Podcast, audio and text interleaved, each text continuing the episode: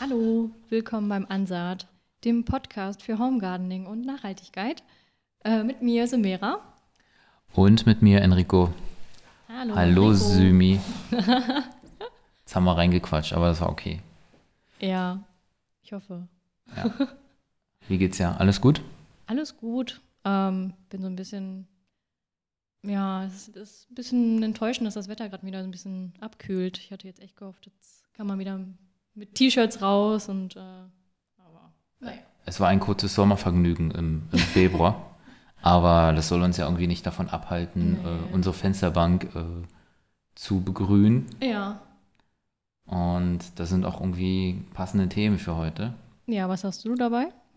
Ähm, bei mir geht es heute tatsächlich, ich bin schon einen Schritt weiter und zwar, was macht man mit dem ganzen Gemüse nach dem, äh, nach dem ganzen Anpflanzen? Ah, ja. Und zwar wollte ich ein bisschen mal einen Überblick geben äh, zur Haltbarmachung von Gemüse und Obst, was man da so alles machen kann. Also man muss das nicht alles im Kühlschrank lassen und schnell aufessen, sondern man kann das auch über das ganze Jahr lang äh, genießen. Und da gibt es ein paar, äh, paar Tipps, vielleicht das ein oder andere Rezept, was ich da noch mit reinnehme. Und auf jeden Fall äh, sehr viel ausprobieren und ähm, ja, im ganzen Jahr über Spaß haben daran. Ja. Ja, spannend. Und bei dir? Ähm, ich habe das Thema Anzucht. Ah, Okay. Also schließe mich mal so den Basic-Themen ein bisschen an und ähm, also führe das fort und erzähle euch ein bisschen etwas, bei, was man bei der Anzucht beachten kann und was man braucht, Werkzeuge oder was man halt eben nutzen kann. Und, mhm. Ja, Was man wahrscheinlich auch schon äh, zu Hause hat und gar nicht alles Ja. äh, braucht. Und äh, auf jeden Fall. ja. Ja. das finde ich sehr toll, weil ich glaube, jeder äh, kennt das. Sobald die Saison losgeht, äh, rennt man in den Baumarkt oder auf den Online-Shop und kauft wild alles. Dabei hat man wahrscheinlich schon vieles. Ja, also muss man echt nicht. Also, Außer die Ansaatsamen, die braucht man schon. ja, die braucht man schon. Oder? Brauch- Geht das auch ohne? Ähm, schwierig. Ja, außer man äh, hat aus dem letzten Jahr von seiner eigenen äh, quasi samenfesten äh, Pflanzen noch äh, Samen über. Genau, entweder das oder man hat halt Freunde, Bekannte, die Ah, auch perfekt. Hm. Gärten haben und da Saatgut geerntet haben. Hm. Kommt man da ja auch was ab. Ist eh immer irgendwie, glaube ich, auch unser Geheimtipp. Ähm, sucht euch äh, Pflanzen, die es oder halt Samen, die es nicht auch unbedingt äh, im Baumarkt gibt, sondern wo was einfach schon äh, in anderen Gärten halt äh, wächst und was vielleicht auch äh, dementsprechend alt ist. Ne? Dass Ja. man da einfach ein bisschen mehr Variation und, und auch Geschmack reinbekommt. Ne? Ich meine mal, die Tomaten im Supermarkt, die kann man ja auch da kaufen und da möchte man ja vielleicht Ja, mal was anderes. Ne? ja, da gibt es Hm. so viele verschiedene Sorten. Also einfach, einfach durchstöbern. Das Gute ist, bei den meisten Gärtnereien oder die halt irgendwie Saatgut verkaufen, Hm. ähm, gibt es ja auch so Kataloge, da kann man so durchstöbern und Na, super. das ist wirklich toll. Also Mhm. es ist zum Teil wirklich, wirklich spannend. Na, okay. Ich würde vorschlagen, ähm, dass du einfach direkt mal weitermachst. Okay, ja. Ähm, ja, Thema Anzucht ähm, ist natürlich irgendwie jetzt ja, passend, weil es, man kann sich so langsam auf das Thema ähm, vorbereiten. Und ähm, ja, was braucht man eigentlich, um mit der Anzucht zu starten? Ähm, erst einmal irgendwie Anzucht Erde. mhm.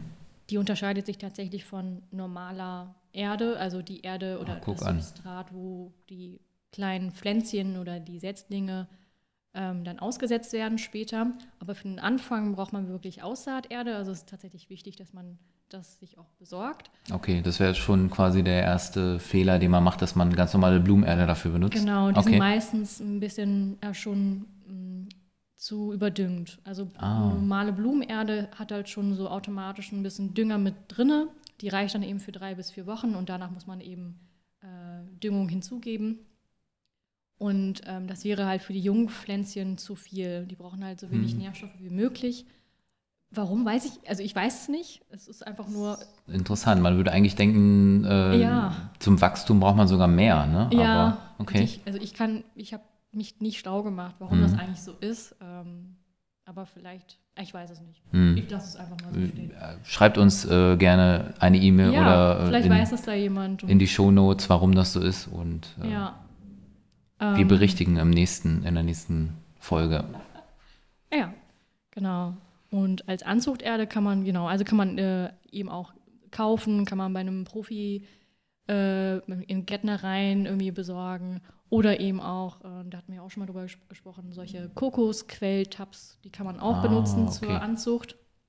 Die sind auch ähm, ja, nährstoffarm. Mhm. Und ähm, ja, die kann man dann einfach ein bisschen befeuchten, die Erde, bevor man irgendwie die, äh, das Saatgut äh, ein, ja, drüber gibt. Mhm. Ähm, ein bisschen anfeuchten und als Anzuchtgefäße eignen sich eigentlich ja super viele Sachen. Und Okay. bevor man vielleicht irgendwie anfängt, da Dinge zu kaufen oder Anzuchtgefäße, kann man erstmal selber gucken bei sich zu Hause, was man alles so hat. Also von Eierkartons bis Milchkartons, Ah, okay. Joghurtkartons. Fällt dir auch noch gerade irgendwie spontan ein? Äh, ich glaube, Verpack Verpackungsmaterial im Allgemeinen, was irgendwie Wasser hält oder ähm, ja, die Größe hat. Ja, also zum Beispiel auch diese Salat-Plastikschälchen. Also, Ah, okay. Mhm. ähm, bei denen ist das Gute, die haben meistens sogar auch schon diese Löcher da unten. Ähm, die kann man auch gut benutzen. Ja, also generell kann man eigentlich fast alles nehmen, auch zum Beispiel Papierrollen. Ähm, Ah, das habe ich schon mal gehört, dass man äh, Toilettenpapierrollen einfach äh, äh, zerschneidet in der richtigen Größe und dann. Genau. Gibt es super viele Anleitungen. Also einfach mal googeln und dann kommt man da sehr, sehr mhm. schnell zu Ergebnissen. Und Sehr schön. Eigentlich kann man alles benutzen. Das Wichtigste ist eigentlich nur, die brauchen Löcher unten, also wirklich, Mhm. damit das Wasser ablaufen kann. Und ansonsten kann man wirklich rum Fühlt man sich frei. Sehr gut. Auch wieder der Nachhaltigkeitsgedanke und äh, das Upcycling und Ja. Sachen zweimal zu benutzen ist ja immer besser als jeden Fall. sofort in den Müll zu schmeißen, auch wenn es recycelbar ist. Ja, ja auch wenn es halt Plastik ist. Also ich glaube, Mhm. das ist auch so ein, so ein Ding. Also nur weil Ding, irgendwas aus Plastik ist, äh, muss man es nicht halt sofort wegschmeißen. Mhm. Das ist, ähm, Motto ist halt wirklich, die Dinge so lange wie möglich im, der, im Kreislauf zu behalten. Und deswegen nutzt die Sachen, die ihr Mhm. habt. Und wenn ihr schon im Kopf habt, okay, ihr wollt irgendwas ansäen oder Mhm. ähm, ja, anbauen, dann nutzt gerne solche Gefäße. Mhm. Und ähm, ja, gerade Das- bei äh, so, oh, sorry. Ne, alles gut. Das ist auch, äh, was ich ganz gerne mache, wenn, wenn tatsächlich mal Pflanzen kaputt gegangen sind, äh, schmeiße ich diese Plastiktöpfe nie weg, sondern ich stapel sie und heb sie auf. Sie Ja. nimmt ja auch nicht viel Platz weg. Auf jeden Und Fall. für sowas eignet sich das dann her hervorragend. Ja. Ja. Ich habe schon oft den Tipp gehört, dass man auf Friedhöfen, also auf den, in den ähm, Mülleimern, Ah, okay. dass man dort die äh, Pflanztöpfe sich äh, nehmen kann. Ja, Oder stimmt. man kann da wohl nachfragen, weil da fallen wohl so viele Pflanztöpfe an. Die kann man wohl äh, mitnehmen. Sich einfach mitnehmen. Habe ich jetzt nur auch nur als Tipp gehört, aber finde ich, Mhm. äh, ja, das klingt logisch. Finde ich gut. Probiert's mal aus. Äh, geht mal zu eurem Friedhof des Vertrauens Oh Gott. und fragt einfach mal nach, ob ihr Pflanzentöpfe, Ja. äh, Töpfe, die quasi wahrscheinlich äh, nach dem Verwelken der Blumen äh, einfach überbleiben und die dann Genau. sowieso weggeschmissen werden würden. Oder wahrscheinlich bei dieser Neubepflanzung der Gräber. Oder Ah ja, das Genau. natürlich, klar. Ja auch Hm. Denke Ja. ich auch. Super, guter Tipp, guter Tipp.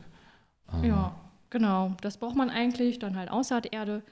Ja, dann befeuchten, die Behältnisse damit äh, befüllen mit dieser Erde.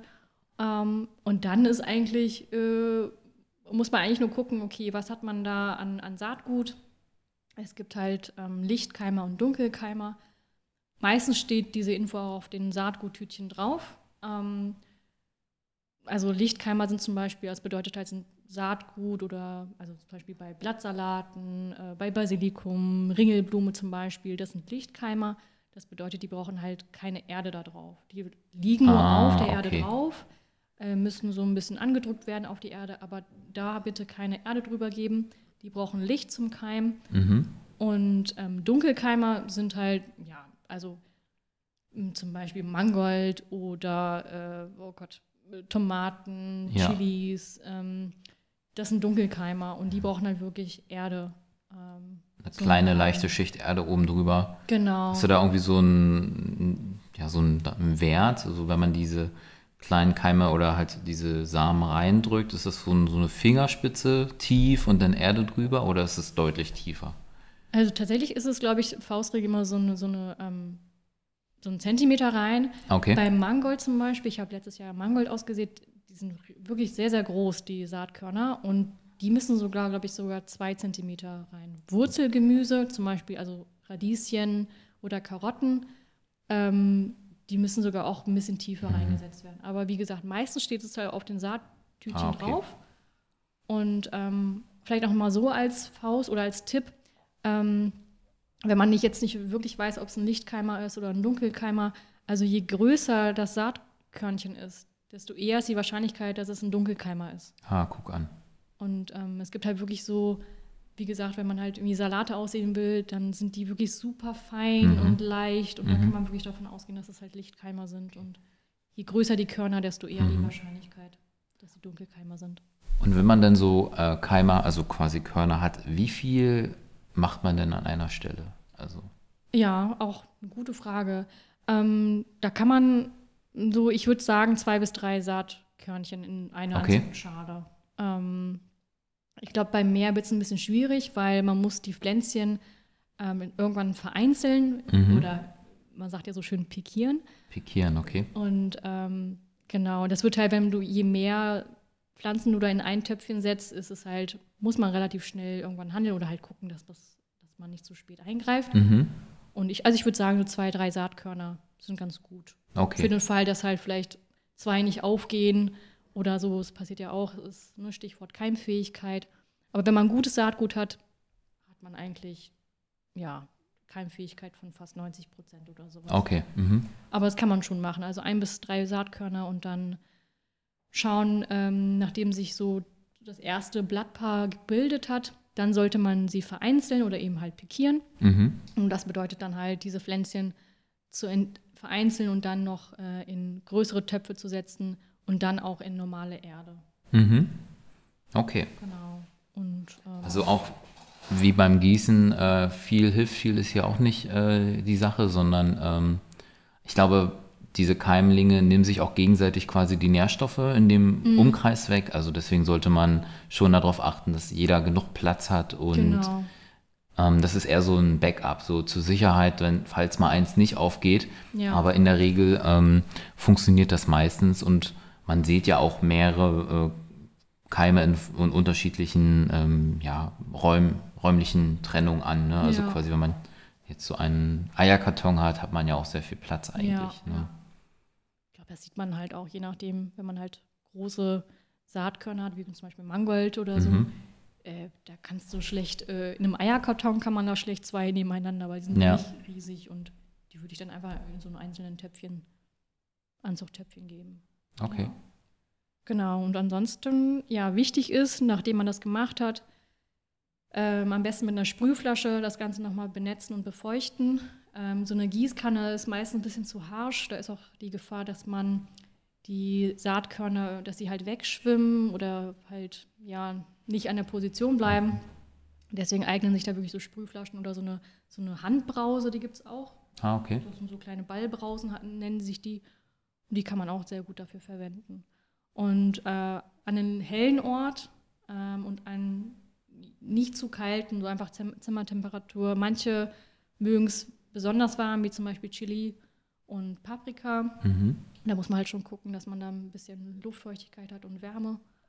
Da kann man auch so eine Folie drüber geben, ähm, um das äh, zu unterstützen. Und ähm, Dass ja. sich quasi einfach die Wärme äh, innerhalb des Topfes oder der äh, Ansaat. Ja, genau, da kann man auch entweder auch so, oder Gläser halt drüber geben Mhm. und mh, ja, regelmäßig lüften ist dabei dann halt wichtig. Mhm.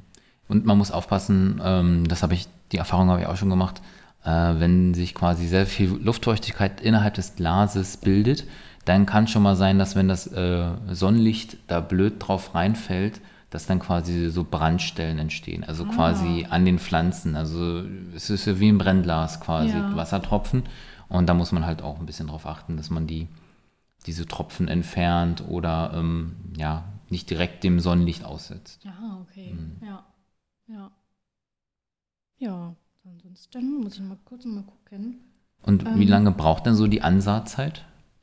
Ist da ein Richtwert? Mm, Das ist unterschiedlich. Also mh, man muss auch erstmal gucken, was man äh, anbauen will. Ähm, es wird nicht alles irgendwie äh, zur gleichen Zeit angesät oder ausgesät. Ähm, also jetzt im Februar, naja, wir haben ja jetzt schon Ende Februar, Ähm, da kann man ganz gut halt Chilis und Paprika irgendwie Mhm. aussäen als Voranzug. Die mögen das, die brauchen ein bisschen, bisschen mehr Zeit. Alles andere, also sowas wie das beliebte, ja, die beliebte Tomate, äh, bitte erst irgendwie im März aussehen. Also, aber eigentlich wie fast alles andere. Mhm. Die meisten werden wirklich so Mitte März kann man die aussäen. Mhm. Im Februar eigentlich, wie gesagt, mit Chilis und Paprika, weil die ein bisschen länger brauchen und ja. Genau. Okay. Aber das auch da, die Info steht meistens auch auf den Saattütchen drauf. Und, ähm, aber Mitte März ist ein guter Zeitpunkt. Da kann man die Sachen dann. Mhm. Ansonsten, äh, jeder kann das Internet benutzen, da findet Ja. man auch äh, weitere Informationen zu dem äh, Gemüse, zu der Pflanze, die man ansehen möchte, äh, Ja. wann das der beste Zeitpunkt ist und ähm, genau. Gibt ja auch welche, die brauchen gar keine Voranzucht. Ne? Also sowas wie Wurzelgemüse wie Mhm. Radieschen oder Karotten, die kann man dann nach, nach den Eisheiligen kann man die eigentlich direkt ähm, in den Topf geben. Mhm. Die brauchen keine Voranzucht. Ähm, oder auch Blattgemüse, Salate, die kann man auch direkt aussehen. Die Mhm. auch Die kann man dann wahrscheinlich auch das ganze Jahr über äh, einfach aussehen. Also Ja. immer genau. wenn, wenn geerntet wurde, kann man gleich eine neue Richtig, Fuhre aussehen und Ja. okay. Das klingt auf jeden Fall sehr äh, nützlich. Ja. ja, genau. Und deswegen, ja, ähm, wollte jetzt hier noch kurz was einschieben, weil, äh, also bei der Anzucht, es kann nämlich passieren, wenn man Dinge zu früh aussät, ähm, dass die zu schwach werden. Also deswegen ist es halt wirklich wichtig, also lasst euch nicht irritieren von den ganzen Hype irgendwie oder falls man irgendwie auf den sozialen Medien denkt, oh, alle starten schon mit der Gartensaison und der Anzucht. Meistens ist Februar halt echt wirklich viel zu früh für die meisten Pflänzchen und wenn man die aussät, ähm, kann es halt sein, dass die vergeilen. Das heißt, die werden dann so komisch so dünn und äh, so labbrig und kriegen so einen Düngelstängel und nicht so richtig schöne grüne Blätter. Mhm. Und irgendwann kippen die halt tatsächlich um und ähm, ja, sind einfach nur schwach. Dann sind sie hinüber. Genau, und das hat halt eigentlich echt damit zu tun, weil einfach noch nicht so viel Licht da ist. Ah, okay. Also das Stichwort ist auch hier, äh, Pflanzen brauchen Licht. Ja, Und Licht ist natürlich im Februar noch nicht so vorhanden wie zum Beispiel im März und April. genau. Okay. Also deswegen, ja, wirklich ein Tipp. Wartet bitte, bitte noch mit euren Tomaten, äh, mit der Tomatenvoranzucht. Mhm. Könnt ihr in zwei Wochen, Mitte März, könnt ihr anfangen. Meine Oma fängt dann auch erst an. Okay, das ist gut. Dann hören wir auf deine Oma und fangen erst im März an. ja, sehr schön. Okay. Ähm, da wissen wir jetzt, was wir machen, äh, wie wir das machen und was für Pflanzen ihr da haben möchtet oder Gemüsesorten. Das könnt ihr euch dann äh, natürlich nach Belieben selber überlegen.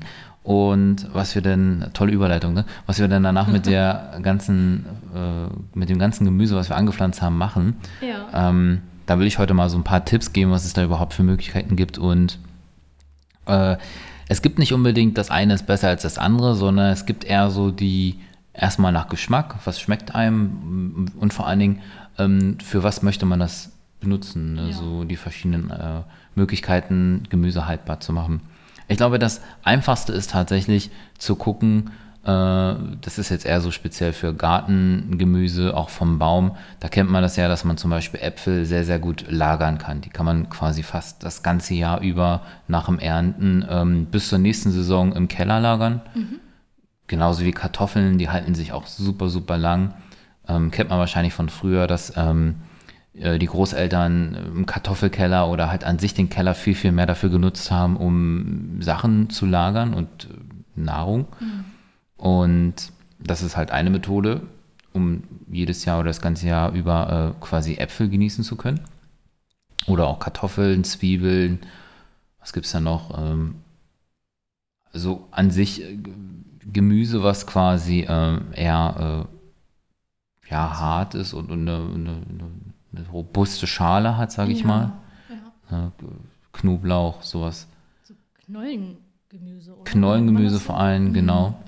Ähm, und dann gibt es aber auch Gemüsesachen, die natürlich äh, eher so Saisonware sind. Und wenn man jetzt äh, zum Beispiel Tomaten das ganze Jahr über genießen möchte, auch in der Frische, äh, da muss man sich natürlich was einfallen lassen. Und da gibt es äh, speziell äh, noch für Tomaten die Möglichkeit, frische Tomaten, die man quasi geerntet hat, äh, einzulegen oder auch einzuwecken oder ja genau, also quasi aufzukochen, schonend am besten, äh, entweder als ja. Oh. Hm, erzähl. Was meinst du mit schonend? Naja, schonend würde ich mal jetzt sagen, dass man ähm, versucht schon die Nährstoffe äh, in dem Produkt zu halten. Da eignet sich natürlich, dass man die Sachen nicht zu lange kocht, also quasi nicht kaputt kochen, damit die Vitamine, äh, also ein bisschen Verlust wird man immer haben. Das wird niemals äh, wahrscheinlich an einer frischen Tomate herankommen, zumindest nicht beim Einkochen. Es gibt Methoden, da wo es, sogar noch eine Qualitätsstufe dazu nimmt. Ähm, aber jetzt speziell beim Einwecken oder beim Einkochen würde ich eher sagen, kurze Ziehzeiten, ähm, damit quasi die Keime getötet werden, die halt an der Schale sind, also bei Tomaten zum Beispiel. Und dann das Ganze ähm, in Einweggläser füllen. Manchmal muss man äh, noch ein bisschen äh, Zucker oder Salz hinzufügen, damit quasi eine Basis äh, da ist, was quasi Keime abtötet und dann vor allen Dingen äh, quasi darauf achten, dass die, die Gefäße halt sauber sind, am besten, also auf jeden Fall abgekocht und dann quasi der Klassiker beim Abfüllen die Gläser mit dem Deckel verschließen und auf den Kopf stellen, damit quasi äh, das Vakuum, was quasi beim Abkühlen des Gefäßes entsteht, äh, auf jeden Fall auch den, den Deckel ähm, anzieht, bevor quasi Luft reinkommen könnte. Ah, okay. Das ist äh, ein ganz guter Tipp, dass man die Gläser immer umdreht. Und bei den Gläsern kann man auf jeden Fall alles benutzen, was man so im Supermarkt ähm, findet. Also wenn man jetzt zum Beispiel äh, Mais sich holt aus dem Glas, dann würde ich immer empfehlen, nimmt euch auf jeden Fall das äh, aus dem Glas, dann hat man nämlich zumindest schon mal die Gläser. Und Produkte, die quasi im Supermarkt schon als Nahrungsmittel in Gläsern sind, sind definitiv dafür geeignet, weil sie werden ja auch da verkauft drin und die Gläser einfach übers Jahr lang aufbewahren, äh, immer mal abspülen und dann, bevor man sie benutzt, nochmal äh, quasi entweder abkochen. Mhm. Ich habe auch noch einen ganz guten Tipp, was ich jetzt äh, mache, um das ein bisschen zu beschleunigen, weil nicht jeder hat so einen großen Topf und äh, kann halt diese ganzen Gläser gleichzeitig abkochen. Ich benutze dafür einen Dampfgarer, also quasi diese Dampfgarer-Maschinen, wo man auch einfach mit Essen drin dampfgart, also ah Kartoffeln ja. oder Gemüse. Ja. Und dann kann man halt wirklich sehr, sehr schnell ähm, diese Gläser da desinfizieren, indem man sie einfach reinstellt. Äh, mit den, quasi mit der Öffnung nach unten, ja. dass da direkt der Wasserdampf reinkommt und auch an jeder Ritze.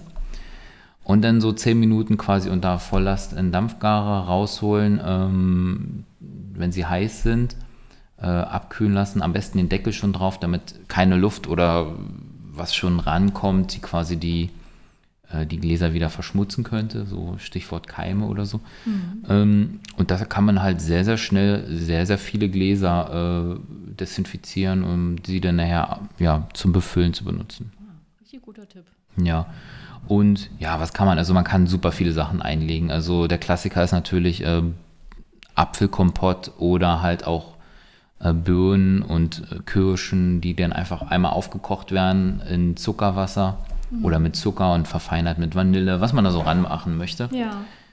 In Gläser abfüllen, zu, äh, zumachen und dann in den Keller stellen nach dem Abkühlen und dann hat man da, ja, also man kann locker die Gläser ein Jahr lang äh, stehen lassen und danach öffnen und die sind meistens immer gut. Das ist auch immer ein Tipp, wenn man sowas äh, aufmacht, äh, die Nase reinhalten, mal riechen, riecht das noch gut, riecht das ähm, okay, mhm.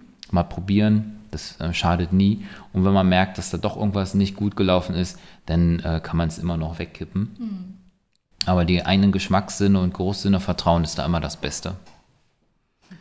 Genau, und jetzt kommen wir mal so zu ein paar Sachen, die ein bisschen exotischer sind. Und zwar, ähm, man kennt es wahrscheinlich äh, vom von der Salzgurke. Also man kann Sachen sehr gut in Salz einlegen, also in der sogenannten Salzlache. Mhm. Das ist quasi ein sehr hochkonzentriertes ja, Wassergemisch äh, mit, mit Salzkonzentrat, also mit Salz konzentriert, nicht Konzentrat. Und ähm, genau, das eignet sich äh, sehr gut für Gurken, für Sauerkraut benutzt man das, das ist so Klassiker, äh, Sauerkraut selbst machen in Salzlache. Ähm, was es aber auch gibt, ist quasi Salz äh, eins zu eins mit äh, Gemüse zu mischen. Und man hat dann eine, ja, wie ich finde, viel bessere, äh, viel besseren Gemüsebouillon oder Gemüsefond kann man damit sehr gut herstellen. Und da nimmst du dann frisches Gemüse? Genau, man nimmt tatsächlich frisches Gemüse, ähm, hackt es am besten in so einen halben Zentimeter große Würfelchen. Und äh, wenn man diese kleinen äh, Gemüsestücken hat, da kann man wirklich, also am besten eignen sich tatsächlich Wurzelgemüse, wie zum Beispiel Karotten, Pastinaten, ähm, aber auch äh, Sellerie und äh, ja. Knollengemüse oder auch ähm, Lauch eignet sich super dafür. Äh, bei Lauch ist es natürlich ein bisschen schwieriger mit den kleinen Hacken, muss man halt ein bisschen gucken. Und dann nimmt man dieses Gemüse natürlich einfach abgewaschen, nicht gekocht oder irgendwie, sondern nimmt einfach dieses Gemüse eins zu eins mit Salz und füllt das mit Salz auf. Ähm, ich nehme immer ganz gerne äh, eher so ein bisschen gröberes Salz, also mhm. nicht dieses feine, raffinierte Salz, sondern eher diese, ja, diese Salzkristalle. Mhm. Und fülle das einfach in, äh, in, in großen Gläsern ab. Man kann das aber auch wirklich nach Belieben machen. Das muss tatsächlich nicht, man muss da nicht zu viel herstellen. Man kann das auch einfach so beim Kochen, was dann nebenbei noch abfällt, kann man auch einfach für, für, die nächste, für das nächste Salzgemüse benutzen. Stimmt. Genau. Ja, das ist gut. Und wofür kann man das benutzen? Also ich, wir benutzen das ganz gerne äh, einfach für, ähm, um eine Brühe oder halt irgendwie eine Soße ein bisschen aufzupeppen oder halt eine Suppe quasi eine Basis zu geben an, an, an, an ja, Salz oder auch ganz gerne ins Rührei rein oder halt so zum Kochen verwenden, einfach als Ersatz für Salz. Ich benutze ja. einfach dieses Salzgemüse anstatt richtiges Salz. Cool. Dann gibt es aber noch speziellere Sachen, die man benutzen kann. Zum Beispiel, was ich ganz gerne mache, ist, ähm, ich benutze Chilis. Die hacke ich ganz gerne, auch einfach mit den Kernen. Mhm. Und nehme mir dann halt noch Knoblauch und mache mir quasi ein, ein Chili-Knoblauch-Salz. Und das ist äh, super. Das ist, ähm, bringt ein bisschen Pep und Schärfe rein. Und ähm, ja, ich sag mal so, äh, macht aus jedem langweiligen Gericht auf jeden Fall immer mal was äh, Besonderes. Ja. Sehr, sehr lecker. Genau, das kann man so mit Salz machen. Ähm, es gibt da noch ganz, ganz viele andere Möglichkeiten, ähm, das quasi Gemüse einzupökeln, ein bisschen wie beim Fleisch. Ähm, also wirklich austrocknen zu lassen, dass man quasi getrocknetes Gemüse hat. Das ja. eignet sich dann wahrscheinlich für Aubergine und Zucchinis und äh, solche Sachen ganz gut. Ah, ja. Da würde ich aber am besten verweisen auf Rezepte, die es im Internet äh, zu finden gibt. Da habe ich jetzt nichts Spezielles. Aber ich habe noch eine andere Methode und zwar ähm, das Fermentieren. Das Fermentieren kann man fast äh, genauso machen wie mit äh, Salzgurken. Also Salz fermentiert ja Gemüse auch in einer gewissen Art. Also das kennt man vom Sauerkraut, dass es mhm. dann quasi anfängt, ähm, nochmal einen anderen Geschmack anzunehmen, säuerlich wird, auch eine kohlensäurige Konsistenz annimmt. Ja. Also es wird dann so ein bisschen, ja, es kribbelt vielleicht ein bisschen auf der Zunge, kann ja, man sagen. Und das passiert vor allem durch die Milchsäurebakterien, die quasi ähm, auf dem Gemüse drauf sind und sich dann quasi in Kombination mit dem Salz äh, ja, das Produkt fermentieren.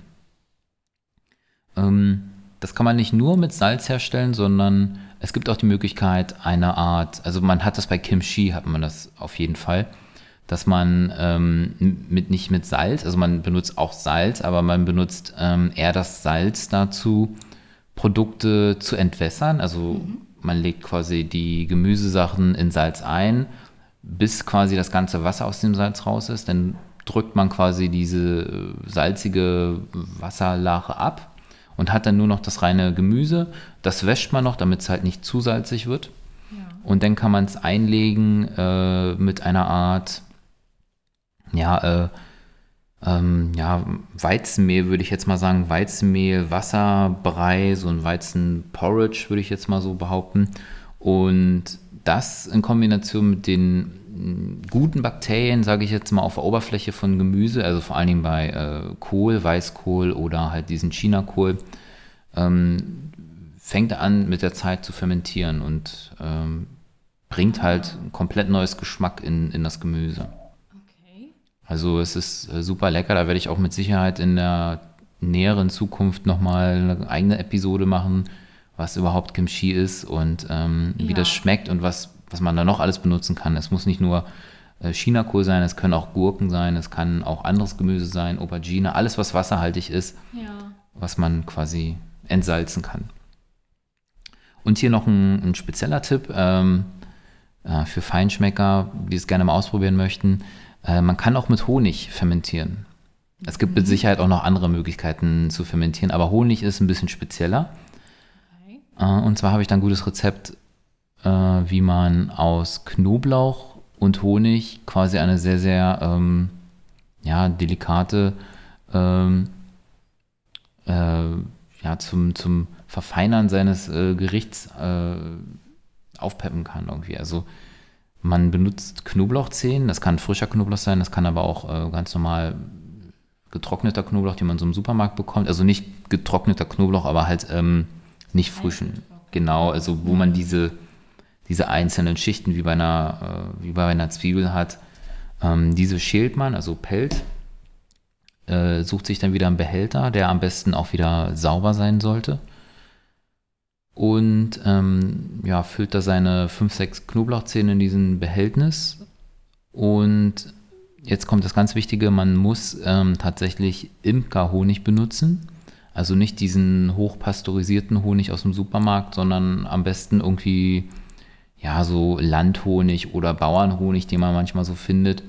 Der sieht wahrscheinlich ein bisschen kristallin aus, also der ist nicht ähm, so flüssig wie echter Honig. Also es ist jetzt auch kein Qualitätsmerkmal, sondern der ist einfach nicht so hoch raffiniert und äh, auch nicht Okay. gekocht. Ja. Es ist immer so ein Merkmal, wie man vielleicht erkennt, dass es ein Imkerhonig ist, der noch nicht behandelt wurde, sage ich mal. Ähm, und diesen Honig benutzt man und füllt ihn quasi mit seinem Knoblauch in ein Glas. Man muss eigentlich auch nichts mehr machen, da kommt keine Zutat mehr hinzu. Okay. Und man füllt auch nur so viel Honig rein, damit quasi alle Knoblauchzehen bedeckt sind. Und dann schließt man das Glas und nach so zwei, drei Tagen merkt man, dass quasi die Flüssigkeit aus den Knoblauchzehen in Kombination mit dem Honig sehr, sehr flüssig geworden ist. Also man hat wirklich ähm, schwimmende Knoblauchzehen in diesem Glas. Und äh, das ist ein gutes Zeichen, weil jetzt sieht man, dass quasi der Knoblauch anfängt zu arbeiten und sich quasi äh, ja, zu entwässern selber. Ja. Und man, hat dann, man kann dann sowohl die Knoblauchzehe an sich danach benutzen, als auch quasi die Honig-Knoblauch-Saft-Sud. Ja. Ne, jetzt muss man natürlich überlegen, wofür kann man das benutzen. Also ein Tipp, was ich immer ganz gerne, äh, wofür ich die benutze, ist ähm, bei einer Pasta, wenn man eine Tomatensauce hat, dann eignet sich das ja immer noch mal ganz gut. Also Knoblauch macht man meistens eh immer rein. Ja, das stimmt. Und um ein bisschen die Säure von der Tomate wegzunehmen, nimmt man auch ganz gerne mal Honig, den man dann noch Ja. mit dazu führt oder halt auch Zucker. Und jetzt hat man halt die super Kombination aus Honig und Knoblauch, Stimmt. den man einfach nochmal hacken kann und äh, in, in die Pasta mit rein. Und äh, dadurch, dass ja quasi das ein Fermentierungsprozess ist, ähm, wird der Knoblauch auch ein bisschen anders schmecken als normalerweise. Also er nimmt eher eine, ja, es ist schwer zu beschreiben, ihr müsst einfach mal ausprobieren, aber äh, es wird auf jeden Fall interessant schmecken. Ne? Ganz wichtiger Tipp noch, ähm, man kann diese Fermentierung einfach bei Zimmertemperatur draußen stehen lassen. Man sollte nur alle ein, zwei Tage das Glas mal öffnen, weil sich natürlich Gase beim Fermentieren bilden und die müssen halt irgendwo entweichen. Und wenn man dann diesen Fermentierungsprozess, irgendwann wird er auch ähm, aufhören. Wenn man ihn aber halt selber stoppen möchte, dann empfiehlt sich einfach dieses Glas in den Kühlschrank zu stellen und dann bei, ja, ich sag mal 6 Grad oder 6 bis 10 Grad äh, passiert da auch nicht mehr so viel. Ja. Ja, und wie, wie auch bei allen anderen Produkten, denke ich mal, kann man dieses Produkt durch Probieren und Schmecken einfach äh, sehen, ob es wie lange es haltbar ist. Aber ich würde jetzt schon mal behaupten, das kann man so ein Jahr auf jeden Fall so stehen lassen.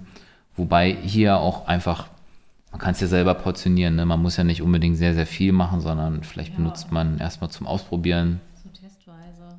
ja, ein, zwei, drei, zehn. Ja.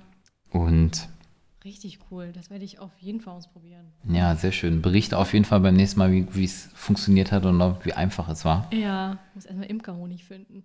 Ja, genau, das wird wahrscheinlich das größere Problem werden, Imkerhonig zu finden oder halt nicht pasteurisierten Honig, weil wir brauchen nämlich die, ich sag jetzt mal Bakterien oder halt die, die guten Bakterien im Honig. Genau. Ja, ich habe noch, also es gibt mit Sicherheit noch sehr, sehr viele andere Einlegemethoden. Es gibt noch äh, Sachen, in Öl einzulegen. Das ist aber, wie gesagt, auch immer ein bisschen ähm, schwierig. Also da sollte man auf jeden Fall äh, der Anleitung sehr, sehr gut folgen, weil da hat man auf jeden Fall immer das Problem, dass wenn die Sachen zu wässrig sind, dass es dann in, in dem Öl anfängt zu schimmeln. So. Also es kann anfangen zu schimmeln, deswegen muss man da halt wirklich auch ähm, doll aufpassen, dass die Sachen sehr gut getrocknet sind oder sehr gut entwässert. Ähm, also bekanntes Beispiel ist halt das Chiliöl. Wenn man halt ein Chiliöl hat, dann macht man das nie mit, ähm, mit quasi frischen Chili, sondern man benutzt eigentlich immer getrockneten Chili. Ah, okay. Genau. Also das ist jetzt natürlich neu für mich. Ich habe mm. nicht gedacht, das wäre so die einfachste Methode, irgendwie Sachen einzulegen oder mm. halt so zu verwenden. Äh, Gerade bei dieser Ölkombination. Ich hätte jetzt mm. echt gedacht, ach, frisch oder getrocknet ist eigentlich egal, aber ja. gut zu wissen. Also es kommt, wie gesagt, bei allen Sachen, es kommt immer drauf an. Ähm, bei Chili, äh, sie ist ja sehr, sehr, also da ist ja noch sehr, sehr viel Flüssigkeit und Wasser drin. Mhm. Und natürlich, wenn die Chili bis ganz nach unten äh, quasi im Öl sinkt, dann äh, ist sie auf jeden Fall wahrscheinlich, wird es länger halten. Aber ich kann mir durchaus vorstellen, dass sie dass die Chili in sich auch ja so viel Wasser hat und da sich ja auch noch Sachen bilden und, mhm. und, und Keime entwickeln und so. Also von daher würde ich immer empfehlen, bei Chiliöl oder bei Ölprodukten die Sachen sehr, sehr gut zu entwässern. Mhm. Und ansonsten kann man nach Belieben Öl benutzen. Das eignet sich natürlich Sonnenblumenöl oder halt eher ähm, Öle, die nicht so einen Eigengeschmack haben, besser, um halt andere Geschmack, äh, anderen Geschmack anzunehmen. Mhm. Äh, man kann aber auch Olivenöl benutzen, wobei, ähm, wenn man gutes Olivenöl hat, äh, dann wird es teuer und es empfiehlt sich auch lieber das reine Olivenöl zu benutzen. Ne? Ja. Aber probiert einfach mal aus und äh, berichtet von euren Erfahrungen. Ich habe sehr gute Erfahrungen gemacht mit, die Sachen trocknen zu lassen oder ähm, zumindest anzurösten oder mal in der Pfanne kurz zu, ich sag mal, desinfizieren, damit das einmal so ein bisschen kurz eine Hitze bekommen mhm. hat und dann erst in den Öl einzufüllen. Mhm. Ja. Cool. Also das ist für mich auf jeden Fall komplett Neuland. Ich mhm. habe noch nichts irgendwie eingelegt oder so. Ja, also vor allen Dingen quasi das Fermentieren ist ein sehr, sehr spannender Bereich, den ich selber auch gerade so für mich entdeckt habe und äh, wo ich auch noch nicht quasi den Gral der Weisheit äh, für mich äh, getrunken habe, sondern wo ich sehr viel noch ausprobiere und äh, da werde ich mich auch noch weiterhin mit beschäftigen und immer mal wieder so, ja, Fotos und, und, und Bilder dazu zu den einzelnen äh, Sachen, die ich da gemacht habe, mal zu der Podcast-Folge hinzufügen und äh, damit ihr selber euch einen Eindruck machen könnt, wie gut das funktioniert hat und auch um vielleicht besser Sachen nachzukochen und auszuprobieren. Ja, hm. super. Okay. War ein gutes Schlusswort, oder? Ja, würde ich auch sagen. Ist auch diesmal ziemlich lang geworden, die Episode. Stimmt. Aber ähm, genau. Vielleicht muss auch manchmal. ja Leute, die wirklich bis zum Ende durchgehört haben. Dann ja, ich hoffe. Dank schon mal. okay, dann ähm, wäre es für diese äh, Episode und ja, wir wünschen euch äh, viel Spaß beim Mach Nachmachen und äh, habt nicht Angst, Sachen falsch zu machen und dann nochmal neu anzufangen. Das passiert allen. Also ja. nicht, nicht abschrecken lassen. Auf jeden Fall. Einfach ja. weitermachen. Einfach weitermachen. Okay, dann sage ich Tschüss. Ich auch. Tschüss. tschüss.